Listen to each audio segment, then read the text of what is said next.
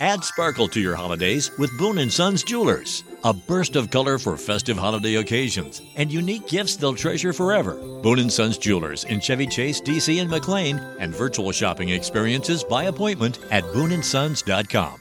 Este episodio llega a ustedes gracias a Huggies, Mostela y Purex Baby. Bienvenidos a Baby Time Podcast para nuevos padres y padres de nuevo. Hola, soy Micaela Riaza, madre de dos hijas, dula posparto, educadora de lactancia, educadora de preparación al parto y creadora de Baby Time. Mi compromiso con ustedes es proveer la información de manera llana, fácil de entender. Antes era la falta de información, ahora es el bombardeo de información. Los voy a ayudar a entender qué necesitas y qué está de más. Bienvenidos. Bienvenidos de regreso a Baby Time Podcast. Hoy me acompaña Jennifer Berta, que es licenciada en Matemática Aplicada, University of Connecticut, educadora de lactancia de CAPA, que es la Asociación de Childbirth and Postpartum Professional Association. O sea, es la asociación de todas las personas que trabajan con preparación al parto, posparto, el parto, todas las profesionales que trabajamos en esta área. Eh, ella es educadora perinatal de CAPA, certificada, dula de posparto certificada de CAPA, instructora certificada de gimnasia prenatal y postnatal, instructora de masaje infantil, madre de Ilona y Mía, y se te olvidó lo más importante. A ver. Directora, directora de Capa Latinoamérica. claro, claro.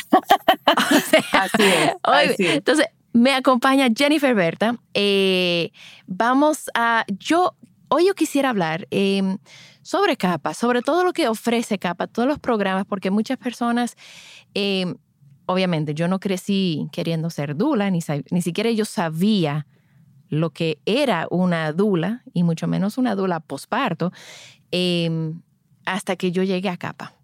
Y llegué a Capa, eh, o sea, Capa Estados Unidos, o sea, Capa Capa América, pero en ese momento se estaba dividiendo, se estaba organizando Capa para tener diferentes sedes.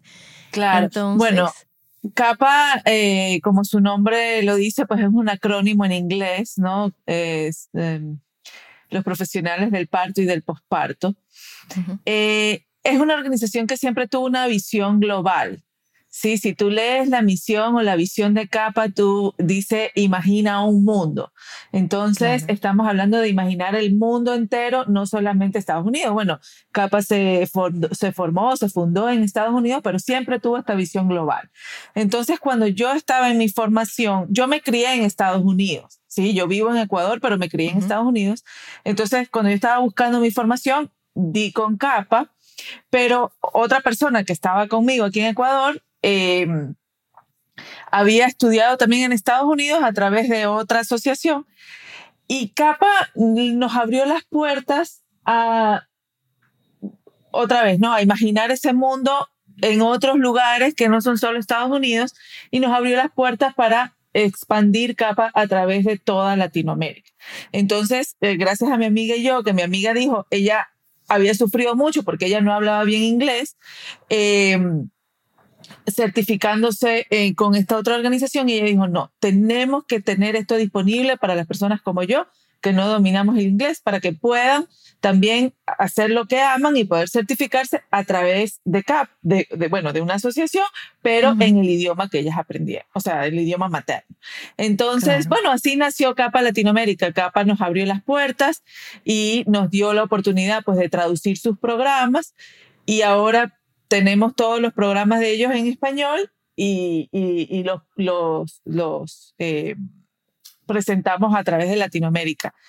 Gracias a, y bueno, la pandemia nos ha traído muchas cosas malas, pero también nos ha traído cosas buenas, ¿no? Y es esto de que le hemos perdido el miedo a, a, lo hacer cosas virtuales, ¿no? Claro. Y ahora pues todos nuestros programas, algo que teníamos que haber hecho hace tiempo, la verdad. No es que yo creo que la misma gente lo resistía, porque yo misma con, con Baby Time, yo quería hacer visitas virtuales y la gente, no, no, no, no, no entendían cómo iba a funcionar. Y después de la pandemia, o sea, bien, durante la pandemia, eso era lo que había. Claro. Entonces, se tuvieron, o sea, eso sí fue algo positivo, que, que todo se fue virtual, que todo se fue online. Digo, claro, entonces ahora tenemos todos los programas eh, online. Acabamos de lanzar una nueva página web eh, un poco más moderna, donde se puede hacer las inscripciones, eh, etcétera.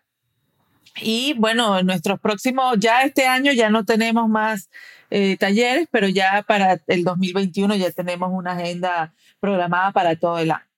Ok, entonces, alguien que, porque de verdad, casi todas las personas que trabajamos en maternidad, es, eh, nos damos cuenta de este de esta vocación después que tenemos a nuestro hijo o nuestra hija. No todas, no todas, porque yo conozco dulas que son increíbles y no son madres, pero para la mayoría sí. Entonces, en capa, o sea, si yo, ¿cómo yo sé si yo quiero ser dula de parto o dula postparto o educadora de lactancia? O sea, ¿cuáles son las, ¿cuáles son las diferencias? Y que para una persona que, que, sabe que quiere aportar y quiere trabajar en esto, pero ¿qué, ¿cómo, ¿cómo, tú eh, la... Como, ¿Qué tú le recomendarías a ellas? Bueno, este, capa tiene como dos sesiones, ¿no? La, el, el preparto, o sea, antes del parto y después del parto. Entonces, eh, tenemos un educador perinatal, que es quien va a educar a las parejas embarazadas, y luego tenemos una dula de parto, que es quien va a acompañar a esta pareja eh, durante antes y durante el proceso del parto. Entonces, ese es como que el, el segmento prenatal.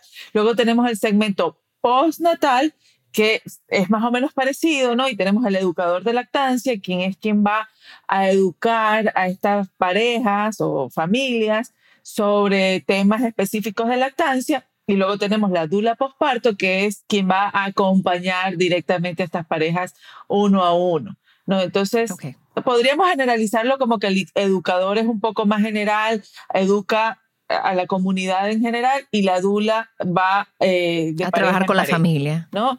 Entonces tenemos la dula de parto, que es quien acompaña en esos meses previos al parto y el parto, y luego la dula posparto, que es quien va a acompañar durante ya bueno, valga la redundancia, el posparto y este momento eh, después de que nace el bebé, la va a ayudar con todo lo que son los temas de lactancia, sueño, baño, cambio de pañal y lo más importante que es la parte emocional eh, de esa mujer y, esa nueva familia, ¿no? Puede también ayudar con los niños mayores.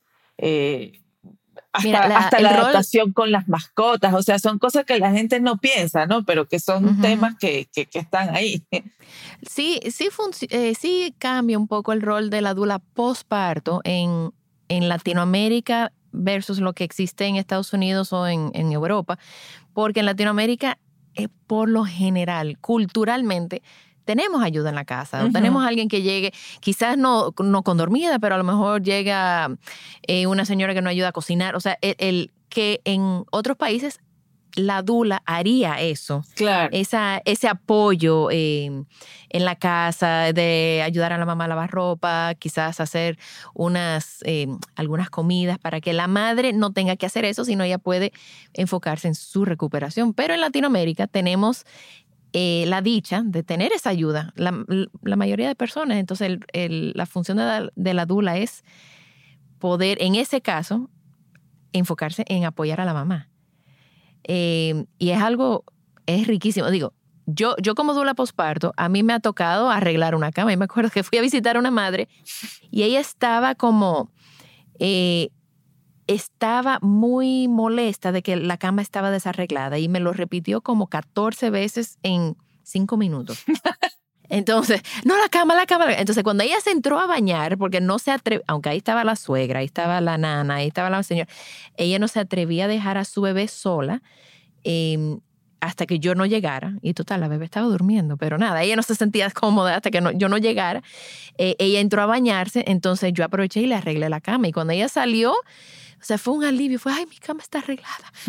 Eh, o sea, es una vez en, en, 14 años que me ha tocado arreglarle la cama a alguien, pero, pero sí, es darle ese apoyo. Exacto, o sea, esos son los detalles que, que hacen la diferencia, aunque no lo creas. O sea, para ella era muy importante tener su cama arreglada y tal vez para otras madres no lo es, ¿no? Pero ese, es el, ese es el detalle de la dula posparto, de darse cuenta cuáles son esas cosas que, que le van a a emocionar el día a esa mamá o arreglar, así sea un minuto de algo. de algo. O darle permiso de que ella se entre a bañar y como autocuidarse ella, porque fácil, dan las seis de la tarde y no se ha podido bañar, ni cepillar, ni hacer pipí, ni nada. Pero darle esa tranquilidad que aunque la bebé está durmiendo, pues yo ni, ni, ni toqué la bebé, o sea, ni la toqué. Y ella, hasta que yo no llegara, no se sentía cómoda. Bueno, incluso me acuerdo un, una visita que hice, que eso fue cuando yo estaba empezando, que yo ni siquiera vi al bebé. El bebé estaba durmiendo en la habitación y yo entendía todavía, eh, eso fue antes de yo certificarme, yo no entendí, yo entendía que mi rol era que yo tenía que hacer algo físicamente con el bebé y no me daba cuenta que era nada más con la madre. Y me acuerdo estar pensando, ¿cómo yo voy a cobrar esta visita si yo no he hecho nada? Nada más la madre se sentó ahí a hablar y hablar y yo, pero yo ni siquiera, yo no he hecho nada y cómo yo voy a cobrar esto? Y le digo, bueno, ya yo, yo me había, yo había decidido no cobrar la visita porque yo sentía que yo no había hecho nada que valía, o sea, que, que, que, me merecía el pago. La dula la bueno, la dula de parto y la dula posparto también, uno de los roles más importantes es escuchar. Escuchar. Escuchar. Y cuando, bueno, pues ya tengo que ir a buscar a mi hija, pues ya yo he estado ahí como una hora y pico, dos horas, y yo digo, bueno, pues me tengo que ir, ay, déjame pagarte. Y yo, no, no, porque, no sé, sí, sí, sí, te tengo que pagar. Y, y bueno, pues yo ah, lo acepté, ah, obviamente. Eh, me dice, venga a ver el bebé, y vi el bebé, y, y muy bello, pero el, ahí, era, ahí fue que yo me di cuenta que el apoyo de la, o sea, el rol de la dula es apoyar a la mamá. Así No es y tocar el bebé necesariamente. Es un arte que se va aprendiendo y, y, con la práctica, ¿no? Y quiero aprovechar también, por ejemplo, una cosa que esta pandemia también me ha enseñado, es, es precisamente a no tocar a los bebés. este, claro. Sobre todo en lo que en lo que lactancia se refiere, yo siento que a lo mejor un poquito yo era un poco más intervencionista antes de la pandemia. Ahora como, como tratamos de no tocarlos más, eh, ya no los toco tanto y, me va mejor, porque la mamá termina haciéndolo. haciéndolo, sí. Haciéndolo a su manera, que quizás no es la manera que, bueno, nosotras vemos, no, agarra esa posición y ponte el bebé así y ponte, eh, pero sí, estar como un poco más alejada ha sido Podemos proveer contención, pero de otra manera, con un poquitico de distancia. Em, y entonces el rol de, la educadora de lactancia es precisamente educar los, los grupos, pero ya uno como educadora de lactancia puede trabajar con familias. Claro que sí, puede trabajar con familias directamente, pero eh, siempre manteniendo, o sea, lo más importante de CAPA, lo que tiene CAPA que lo hace tan fuerte es su código de conducta y su ámbito de práctica. Son dos... Eh, Son dos pilares. Dos pilares importantes que limitan hasta dónde puede llegar un educador prenatal, una dula, eh, etcétera, ¿no? Un educador de lactancia. Entonces, el educador o sea, eh, eh, aquí en Latinoamérica lo queremos llamar asesora, educador. Bueno, la traducción literal de capa es educador, entonces por eso se mantuvo ese nombre. Es parecido a una asesora, pero el, el, el, tema principal yo creo es educación, ¿no? Es educar a los padres para que no cometan los errores que cometen la mayoría de, de la gente y terminan este, siendo con, con consecuencias que, que se pueden evitar con esta educación, ¿no? Entonces, sí es importante tener esos límites de que, bueno, si, si una mujer o una familia no estuvo bien informada, cometió los errores y ya está en un proceso un poco, ya, ya no es de la educadora de resolver, ¿sí? Ya eso se tiene que transferir a un pediatra, a una ISLC, que son los que eh, tienen ese, digamos, ese rol. Este, pero sí, definitivamente se puede trabajar con, con, familias directamente, ¿no? Siempre y cuando no, no se salga del ámbito de práctica. Claro, a mí como Dula eh, me llegan muchas, me, me, llegan muchos casos que inmediatamente yo me doy cuenta, mira, esto no es para, esto sale fuera de mi, de mi ámbito de práctica porque para mí lo más importante es apoyar a la madre y que ella reciba la ayuda que pueda recibir, o sea, no tratar, no ser todóloga yo, no, no, no, no, yo lo resuelvo, o sea, mi ego no necesita eso, mi ego necesita que, saber hasta aquí llego yo y ella necesita otro tipo de ayuda y así mismo la, la refiero a una IBCLC. O sea, em, claro, e, eso es algo muy importante porque, bueno, eh, lamentablemente también hay estos celos profesionales, ¿no? Y, a veces este, hasta los mismos pediatras o, otras IBCLC pueden ver a una, C, a una CLE, que es un Child, eh, perdón, Certified Lactation Educator en inglés, eh, como una competencia, pero en realidad no es competencia, somos un equipo, ¿sí? Y, yo siempre he pensado que aquí, o sea, el fin es madres y bebés sanos. Es, ese es el fin que tenemos que tener. Y eso lo vamos a lograr en equipo, lo vamos a lograr con un equipo de un educador, una dula, posparto, un pediatra, una IBCLC, puede llegar más allá hasta un psiquiatra, o sea, sí, pero tenemos que tener eh, claro los roles. Y ese, eh, eh, para mí, es uno de los, bueno, otra vez, ¿no? De, los aspectos más eh, positivos de capa que define muy bien esos roles y sabe hasta dónde puede llegar cada quien. Y, por ejemplo, este curso, los talleres y las certificaciones lo han hecho pediatras. Estamos en las redes como arroba babytimerd como pediatras cuando tienen que actuar como pediatras actúan como educador cuando tienen Estoy que actuar muy como educador. O sea, no, no es compartir mi información pero y la de los expertos que yo voy a tener expertos acompañándome en diferentes temas o sea que nada, para que muchísimas gracias. Una, porque Baby Time Podcast no es grabado en Pinktree Studio. IBSLC es International Board Certified Lactation Consultant. Básicamente es como un doctorado en lactancia. Sí, así es. es, una cosa. es el cargo más alto. Looking for truly stunning jewelry this holiday season? Boone Sons Jewelers is fully stocked with unique gifts they'll love in Chevy Chase, DC, and McLean, and virtual shopping experiences by appointment. Trusted by Washingtonians for over 70 years. BooneAndSons.com.